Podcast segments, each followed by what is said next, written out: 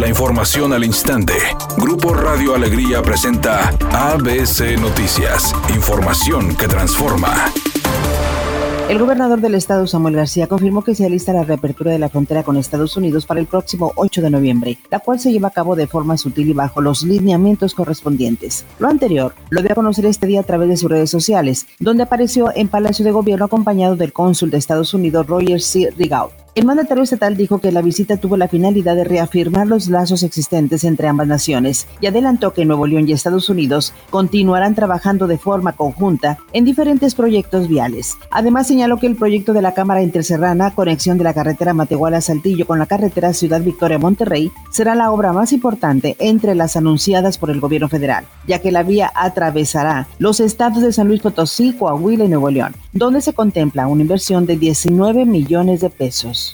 El director de la Agencia Digital del Gobierno de la Ciudad de México, Eduardo Clark, informó que al bajar en forma considerable los contagios y muertes por coronavirus, la capital del país regresó a semáforo verde y prácticamente a la normalidad. Y ojalá que las olas que siguen, sea repuntes pequeños, sean mucho menos dañinas que las que hemos tenido en momentos eh, previos. Y creo que es lo que está viéndose en el mundo, en lugares que van 3, 4 meses adelante de nosotros en términos de cobertura de vacunas. Editorial ABC con Eduardo Garza. La ley antitabaco va en serio, ya no se fuma en bares, cantinas, antros ni restaurantes. Antes era fumar a discreción, ahora nada y las multas son de miles de pesos. Hay quien dice que esta seca de tabaco durará máximo tres meses. A ver qué tan firme se quedan aplicando la ley en la Secretaría de Salud de Nuevo León.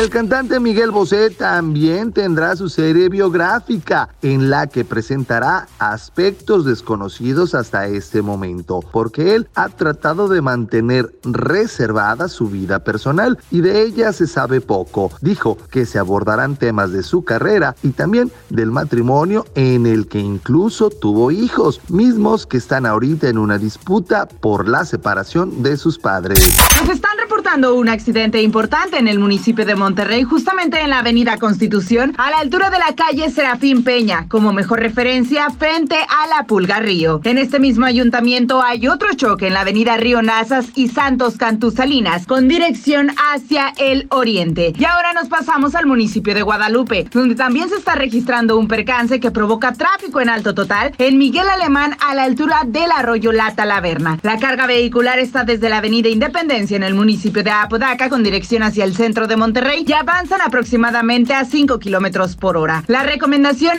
es que evite el carril de alta velocidad.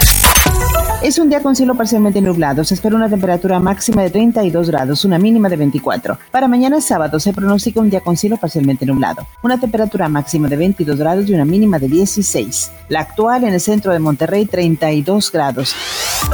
ABC Noticias. Información que transforma.